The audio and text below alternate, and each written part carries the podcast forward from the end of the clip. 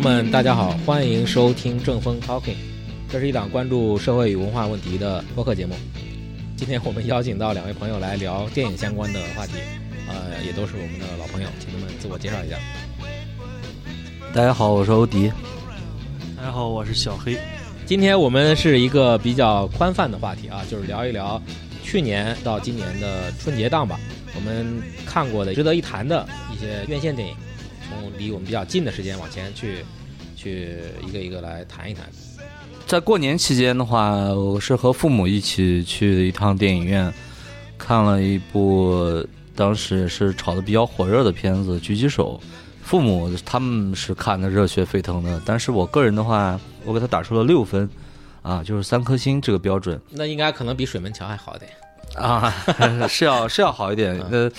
因为它这是一个很简单的一个故事，但是可以看出来。这个张艺谋还是用了一些心思在这个片子里面哈，但是它片子里面还是有一些问题。它比如说在各个故事桥段的这个搭接上面，还有就是还是使用了一些好莱坞式的一个一个一个技巧，很多商业电影都共有的一个技巧，就是把一些情节做简单的一个一个处理，就是我直接告诉你它是啥，你也不用去想它为什么。嗯，但是瑕不掩瑜吧，它依然是。依然是我认为的国产电影里面的一个最后的一块遮羞布，最后的一个颜面嘛。啊，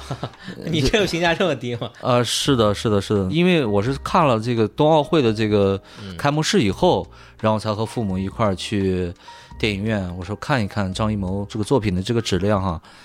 故事简单不要紧，因为我们也都有一些潜力。比如说，在一个封闭场景里面，之前何冰是吧？有有拍过一个翻拍的这个《十二公民》啊，对，《十二公民》他是翻拍的这个《十二怒汉》啊。这种在封闭场景里面一个简单的一个故事，但是他他可以去推敲它，他靠这个戏剧张力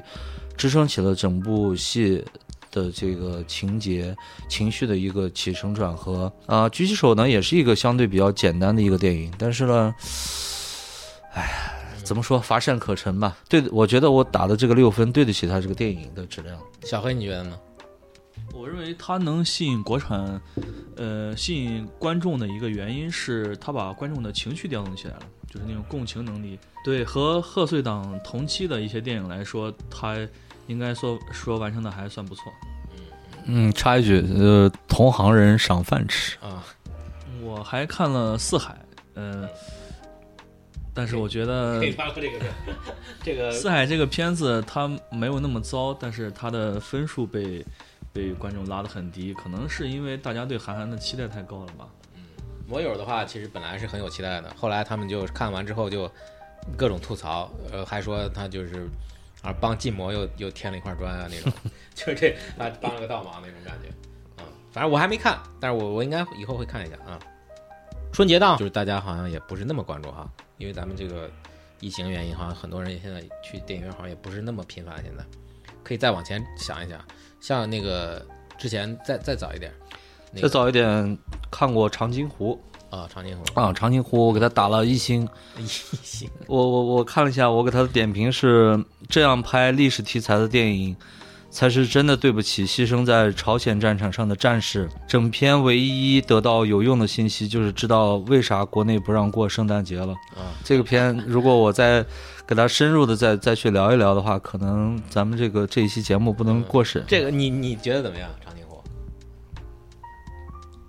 不说了是。好，那就过了。我就说一句啊，长津湖就是就里边那个段奕宏有一个桥段，就是他就是训斥那个易烊千玺那个角色啊，就是，然后他就啊就跟他说什么什么。我觉得那段拍的非常奇怪，就非常失败，甚至就是那完全是一个话剧演员在舞台上的那种感觉，就是台词也都是非常的那个，就是很不像电影的那种感觉。反正就就就就说这一点啊，我我我就说这一点。雄狮少年不也都看了？这《熊少年》我给他打了六点五分，我的评语就八个字：一流技术，七流的编剧啊，七流的。这说七流，我觉得都有点，就是是过于温和了。嗯，这这个片子真的是把观众当傻子。但是，我觉得，与其是说他把观众当当傻子，但是想仔细想一想，还有一种让人不寒而栗的一种可能性，就是这些编剧他明明知道我这么这么做很傻，我这么设置这个矛盾、设置冲突，这样做很傻，但是我依然选择这么做，这个是让人想想不寒而栗的一个东西。嗯。他们也明明知道我可以设置一些更高级的一些一些技巧和更有质量的一些情节，能更经得起推敲的一些情节，因为它是动画电影嘛，它嗯。完全就可以实现作者的这个意图，编剧的这个意图。我想什么，我写的什么，我然后就把它电脑的这个制作技术把它画出来。也就是说，他没有像做那种好莱坞大片儿的那种后期的那种巨额的资金的压力，就是他画的每一帧价钱应该是差不多的。啊，是技术上没问题。所以，那么想想就让人有一些不寒而栗的，就是他们正在把中国的观众当傻子看，而且乐此不疲，而且他们还能获得利益，这是这是让人想一想，感觉很很悲哀的是吧？嗯，我我是看了，但是我觉得你就跟你说的这个，我觉得技术上确实还挺惊艳的，甚至很多做的这个动画那种感觉，而且它是那个布景是有点像实景的那种啊，人物是更动画片那个呃，就那个 CG 做出来那种感觉，故事本身也就很就是比较励志的那种，比较俗套的那种故事吧，对这种感觉也没有说很就你感觉这个桥段就是似曾相识。而且里边有一些设置有一点儿，他跟那个女孩儿那个故事本身，原来他们最早认识那个，对吧？他也没有什么发展，后面就突然又出来了那种，有点儿反正就是硬嘛，啊，对对对，就是有有点硬，对。但是整体上还从励志从从这个励志这个角度，我觉得也还值得一看吧。把这个话题再往泛里面来说的话，其实第一次看《雄狮少年》的时候，让我有一种感觉啊，就是想起了前几年啊，第一次看《大鱼海棠》第一次看那个《大圣归来》第一次看哪吒，那个叫哪吒啥？哪吒魔童。魔童哈，就是有会有这种经验感，就是感觉啊，我们国家的这个在这个硬件儿这个这个技术方面就已经这么厉害了，我我认为是不输好莱坞的，嗯。就是在这些硬件儿包括这种技巧上，但是我们缺的是什么呢？缺的就是这个往里面填的这个东西，往里面填的这种中国人讲叫精气神。我说我们现在别提神了，就这个精这一块儿也 也也谈不上啊，你更别提气了。这个你这一栋建筑一一一幢房子，它盖起来的话，它一块一块砖把它垒起来，但是你现在你显然你这个砖也不合格，是它这个砖和砖之间的这个粘结的这个混凝土也不合格，就是还是会还是做一些比较泛泛的这种这种东西，我认为它还是把观众就是低龄化、低质化的一种简单粗暴的一种处理方式。虽然说好莱坞电影也有类似的毛病吧，这一点上，你比如说同样学好莱坞的这个韩国电影、韩国商业电影，它在试图把它做得更高级一点。虽然同样商业片会给你一些，就像我前面说的，我设置一个很简单的，我直接告诉你它是啥，你不用问为什么。但是它在这个剧本的这个打磨上面，是不是能够再用心一点？把这个矛盾的这个设置上，不要看到这个人的脸，说了两句台词，我就已经猜完了整部电影的这个这个脉络。嗯，可不可以在这上面动点脑子？当然啊，还有一种情况就是我刚提到的，就是他们明明知道他们可以，但是他们却不，因为这样的话就会让我们的院线观众动脑子，然后他们票房就不好，而且这些观众反过来还会骂啊，你们这个营造噱头，你们骗了我们什么跨年什么定情一吻这种，当然这个是有前车之鉴的啊 啊。啊，有有这个是是，这其实是一个双向的一个一个作用，大家互相不满，互相互相给对方一个一个一个吹一个美丽的泡泡，然后会让我们这个国产的院线电影的水准越来越低。嗯我们这期节目就叫吐槽这一年的院线片。呃，其实也不光是吐槽，就是也也有也有就是值得值得一讲的。你比如说，还有一个片子叫《扬名立万》啊，这个我也是去院线看的。呃，我给他打的分数就我给他打了七分。这个片子它值得，其实这个片子如果是和这个国际电影相比的话，它是不能够在我的评分体系，它是不能够给他打这么高的分的。呃，它就是个六分的水准。但是我给它加了一分，是因为什么呢？就是我刚才提到的封闭环境、小成本剧本，非常考验文本和演技。国产编剧终于能够多花点心思，动动脑子了。这是我给他的一个一个短评。虽然说他这个片子有一些这种这个狼人杀、剧本杀的这种嫌疑和套路哈，但是他对于一个没有接触过此类游戏或者此类电影的观众来讲，它是存在一些新鲜感的。它是有，它是有花过心思的，有有动动脑子，怎么样让我的前后的这个矛盾不穿帮，前后的这个人物能够立住。至少去花了一点功夫去打磨这个剧本呢。这个应该是导演他自编自导吧，我记得应该是。这是我认为的，我给他提出表扬的一部一部电影。嗯，小黑怎么样？觉得这个《扬名立万》？我想把《扬名立万》和另一部片子放在一块儿讲。嗯，另一部片子是《爱情神话》。这两部片子都属于去年特别爆款的，就是这个出来之前大家没没觉得它是一个爆款，但是它的效果特别好。那《扬名立万》我就觉得它更贴近很多年轻人的一种生活状态吧。它他喜欢，因为很多年轻人他喜欢剧本杀这种场景啊，这种故事啊，呃，它属于一个往年轻人喜欢的东西上靠的这样一个电影。那那个《爱情神话》不一样，《爱情神话》就是导演自己讲自己的故事，导演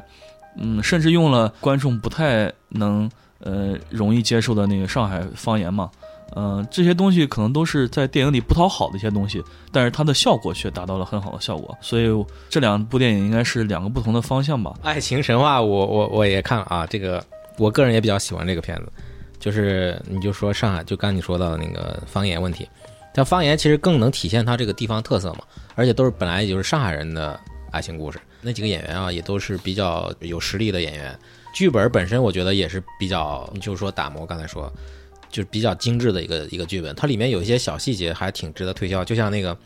倪虹洁那个角 那个角色，到底他对那个徐峥那个角色，他到底是不是有有感情？其实我觉得他还是有有感情，只不过后来他觉得，就是上海人那种，也不一定上海人了，就是中年女性的那种敏感或者是那种小心思吧。他其实发现了徐峥其实是喜欢那个马伊琍那个角色，其实他是退出了，相当于等于说，我觉得是这个。但是有些人可能没太注意这个，总觉得他可能觉得他是一个那个。就那种富婆啊，或者就是咱们说啊，其实可能不止如此。我觉得它里面很多小细节还挺有意思的，而且上海话我倒觉得可能是个加分项，可能对对这个是个加分项。嗯嗯，你比如说《万箭穿心》里面的武汉话，嗯，爱情神话确实值得值得一看。嗯，还有就是这个今年这个奥斯卡的大热门《沙丘》。嗯，《沙丘》啊，这个是在院线看过的啊。对，《沙丘》是因为我没有看过原著，但是。我在电影院看完这个他的这个第一部之后啊，我给自己立了一个小小的一个心愿，就是我我想我想等他把这个沙丘系列全部拍完，然后我一次坐在电影院里面把它看完，或者说我自己处在一个独处的一个空间里面，我一口气把这个全部看完。嗯，就像今年重映的那个《指环王》一样，今年《指环王》也做到过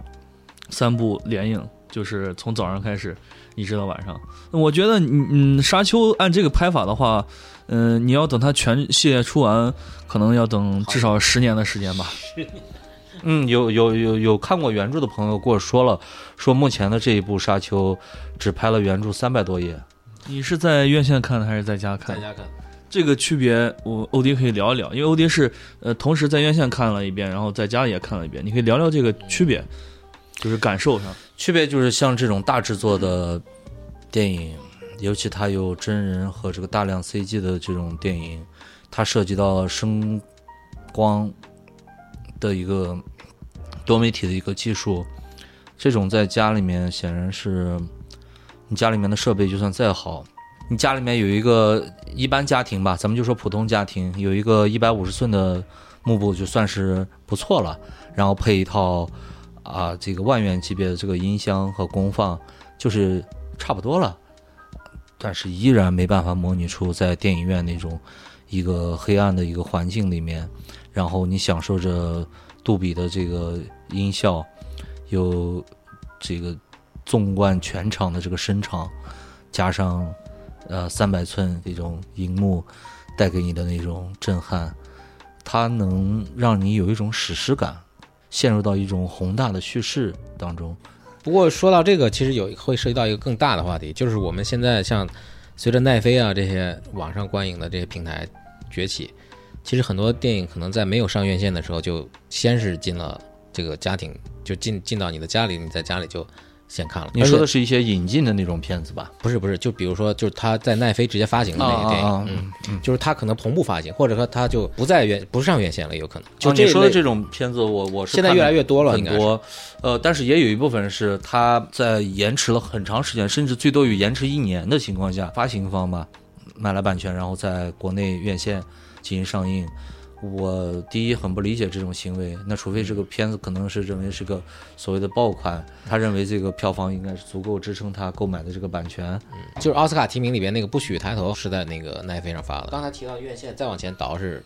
倒到哪一步了？倒到哪我找到一个标记，《失控玩家》啊，《失控玩家》我看了，《失控玩家》是在家看的。呃，当然这个片子是上了咱们国家的院线的。嗯它是一个玩游戏的一个第一人称的一个视角，适合茶余饭后看一看。嗯对，这个也比较像青少年那嗯，是，但是我觉得它传递的这个价值观有些老套了，就是还在美帝像我这个传输的还是自由意志那一套，有一些乏味，嗯，没有什么想象力。我往后倒倒，就是最近那一部，就年前贺岁档之前有一部片子，嗯，是耿军的《东北虎》。这部片子我也是去影院看了。嗯那我是带着对耿军导演前两部片子，就我看过的前两部片子的那种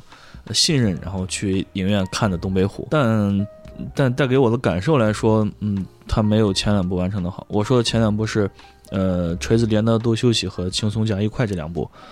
嗯，包括我前两呃前两天又重新把《轻松加愉快》看了一遍，一个五十七分钟的电影吧。嗯，导演的呃用的台词特别少，特别惜词，这个导演。但是他这次东北东北虎给人的感觉就是，嗯，他之前的风格保留了一部分，然后呃另一部分呢，他就是想往剧情片上面靠。耿军的一个一个特点应该是走那种黑色幽默的那种路线，但是这次的话，他呃往剧情片上靠的话，给人的感觉就是不伦不类，可能偏艺术电影之类的那个观众不太买账，然后普通观众呢，呃奔着剧评剧情片看的。也觉得呃乱七八糟的，就是呃这是他达成的一个效果吧。他的当然他的宣传可能也也一般，然后这个票房也是也是很惨淡。东北虎，反正我是看了十几分钟我就看不下去了。当然这可能是我的问题啊。这个这个片子我是当时没时间去看，但是在我的朋友圈里面是大量的刷屏，包括一些独立策展人啊，一些放映员，还有一些院校的老师啊，一些制片人，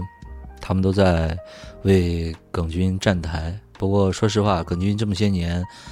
啊，他之前是个独立导演嘛，他现在大家都希望他能赚一点钱。好，那咱们再再有哪一部？我的姐姐，二一年我觉得张子枫演的很好，故事吧中规中矩。嗯，它不是一个很讨国内院线、讨观众缘儿的一个一个电影，它甚至，但是它，嗯，它其实它有一点像那年那个三百万的那个小成本电影《暖春》，我觉得它有一点那个那个意思。不知道为什么《暖春》就就就就大家广泛好评，然后迅速的赚回了票房。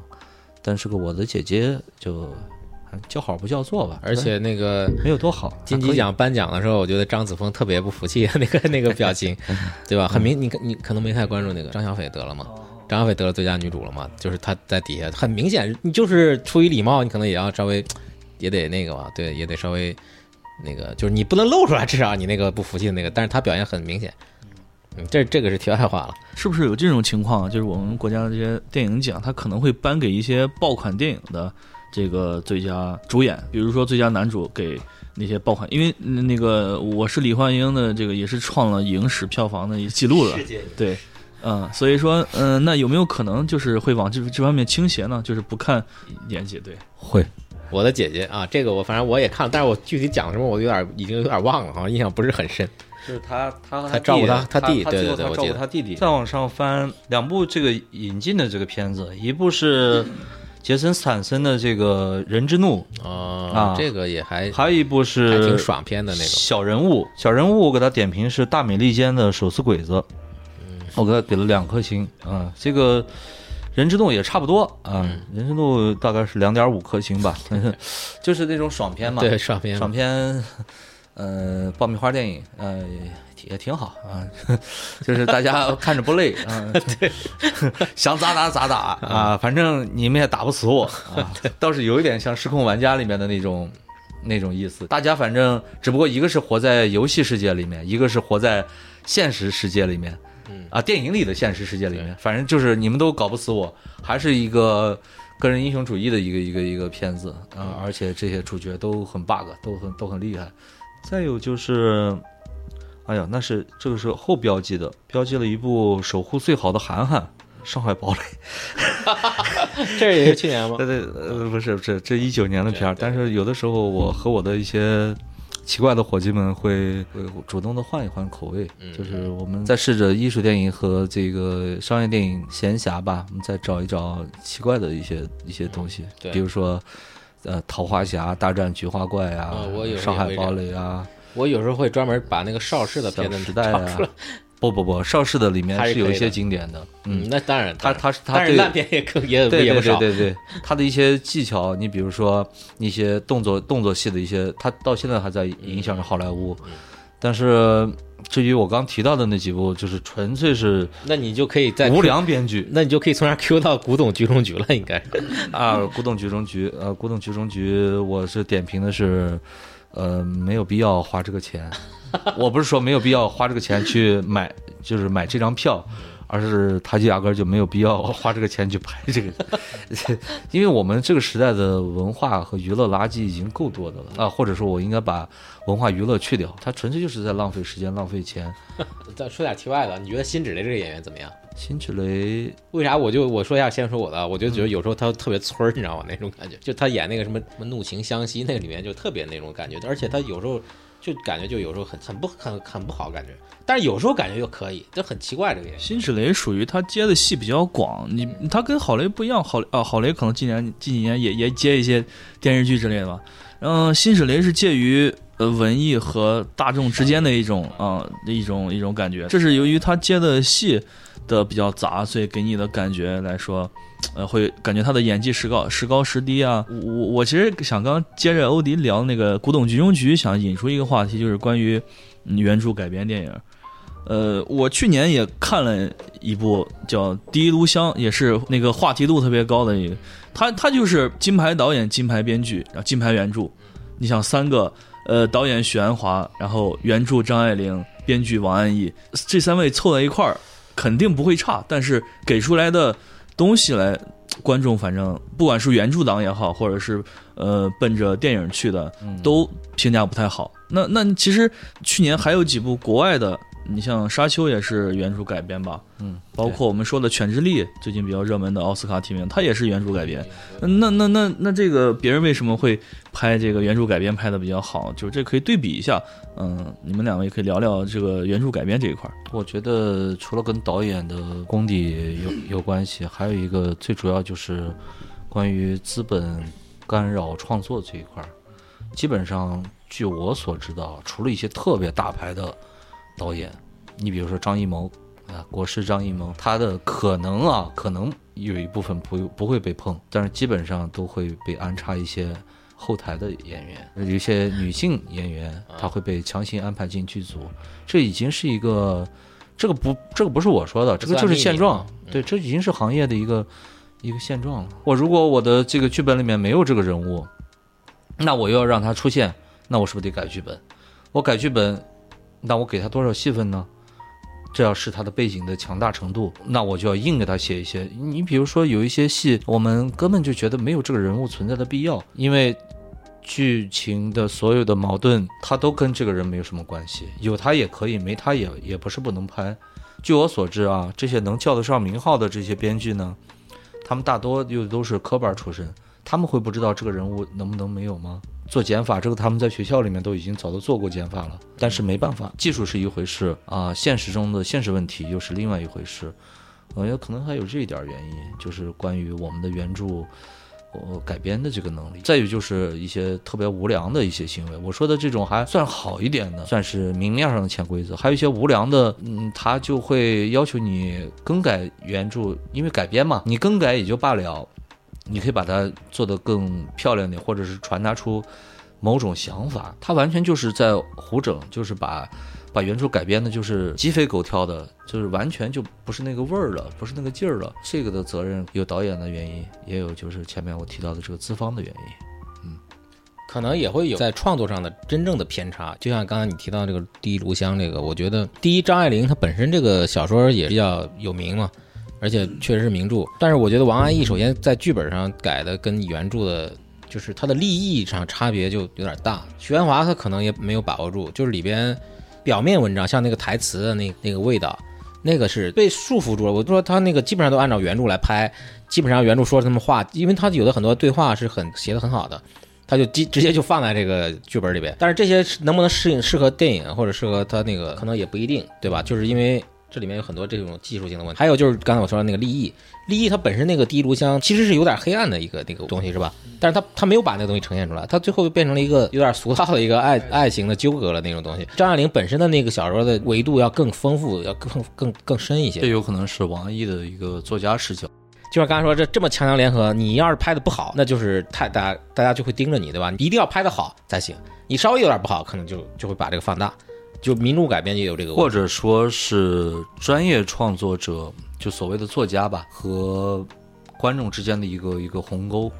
这一块我们现在没有架上桥，这这个沟上。因为我们前面其实有聊过今年几个大热的片子，比如说《驾驶我的车》《偶然与想象》《冰口龙介》，是吧？嗯，我给他的评价是，我觉得这个导演可能是下一个石之愈和下一个李沧东。嗯。就是这种文本很强的这种导演，他们是怎么样把这种文学的美感传递给观众？但是很显然，就是拿《第一炉香》来举例子的话，我是发现他是出现了有这种鸿沟的。王安忆按照他的想法去改编的这个剧本，显然他表达出来的这个东西，中国观众是不买账的。嗯，文学改编啊，这个当然也是老的一个观点了，就是。越是名著，越是难以改编的；越是那种可能二三流的小说，可能改编成影视作品，可能会，也许可能会更容易，或者更容易出彩。这个我想拿《东邪西毒》做个例子，就是我认为啊，你导演你为什么拍片子呢？当然有一部分的确是为了养家糊口。王晶，但是我我。我 王晶是有追求的。王晶说过，他他说张艾嘉的片子，还有谁的片子，那些艺术片，人家王晶是说，我去做这个白脸，我去拍烂片，你们全地球的人都说我拍烂片，我把我赚来的钱，我投给张艾嘉。就是我认为导演呢，不是说王家卫没拍过烂片，王家卫也拍过烂片，但是呢，你在做这种改编，举的这个例子《东邪西毒》啊。他相当于把原著完全的就是抛开了，就用了个名儿而已。对，但是他给你讲了另外一个故事，是王家卫眼中的江湖，然后把每一个人的这个角色的那个身上的那那股劲儿、那种古风，他理解的那个武侠，把那种呃侠客的这这种劲儿，他按照他的想法拍给观众看。然后按照他的想法来打磨这个台词和这个剧本，就这就很酷的一种行为。我觉得你改编东西吧，我们以这个片子为例的话，导演在改编这个东西，你至少拍出一点你自己的东西，你自己的想法给给大家看。嗯。但是王晶他不傻，王晶知道我拍的就是烂片，而且我有一个非常崇高、非常宏大的一个目标，我是有追求的，我还是半个理想主义者。他不傻，但是就怕有一些导演啊，他这个拍烂片拍的太多。以至于自己陷入到这个泥坑了，你也再上不来了，再爬不上岸了。还有什么往前倒？差不多。其实他刚才提到王家卫，嗯，我我也想插播一条，就是王家卫他要改编金宇澄的《繁花》，这个可以期待一下，有有可能会上院线。他的上一部在院线那个烂片叫叫什么？特别特别烂。就是刚才提到的《繁花》，一个是文学改编，然后一个是经典导演，咱咱看一看吧。我还是很喜欢《繁花》这部作品的。繁花，它在上海，它有改编成舞台剧。这今天今天确实是本着本着骂人来的，呃，但是但是绝对不是说是因为自己的情绪不好而去批评，因为在我看来，批评只要是有道理，它和赞美同样珍贵。在一个中国国产电影，谁都不希望它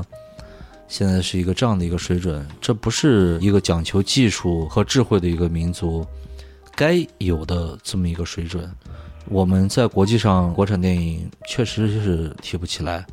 和我们的日韩两个邻居相比，我们已经落后的太远太远，比二三十年前差距还要大。就是我们在走下坡路，但是呢，这一步又一步的所谓的多少亿、多少亿票房的这个片子一天一天的崛起，真的让人很替国产电影捏一把汗，也替这些从业者们捏一把汗，因为他们毕竟他们拍的是什么东西，相信他们自己心里也有数。小黑要不要？嗯，对于我来说，在疫情之前吧，进电影院看电影是我的一种生活方式。但是，二一年、二零年这两年受疫情冲击之后，呃，很多时候我们是没法进到电影院去看的。这个我相信给呃电影行业造成的这个冲击也是很大的，不仅仅是院线这一块儿，电影院这一块儿，对上游来说，对于导演、资方，这都是很大的挑战。所以，国产电影面临更大的挑战。那这个时候到底是越走越好？还是越走越糟。好，那我们今天的关于国产院线的这个话题就到这儿。我们正风 Talking 在荔枝播客、小宇宙、汽水、网易云音乐、苹果和谷歌的 Podcast 上都有同步的更新，欢迎收藏、留言、转发。好，朋友们，再会，再见，再见。